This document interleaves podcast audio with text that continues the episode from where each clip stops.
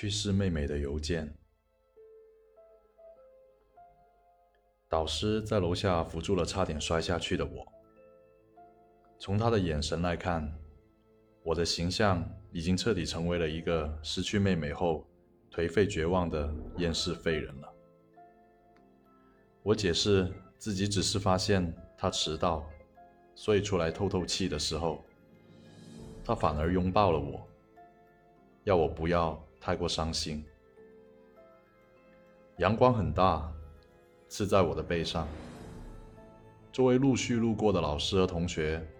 都给了我们一瞬间好奇的目光，让我有点难为情。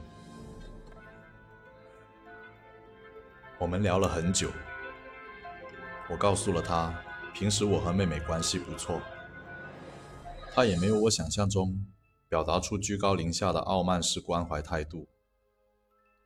最后话题以毕业设计进度结束。离开办公室后。我看了一眼手机，起码三百条未读邮件，但只有一封能点进去看，其余的都显示错误。重启软件后就不见了。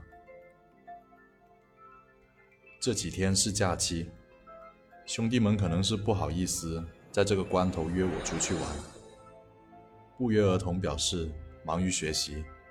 没有重要计划，我守在电脑边上打游戏，百无聊赖刷小怪，为迟迟爆不出的装备而生压。邮件信息提醒来了，屏幕上的小怪乱叫着逃跑，头顶着只剩不到百分之五的血条。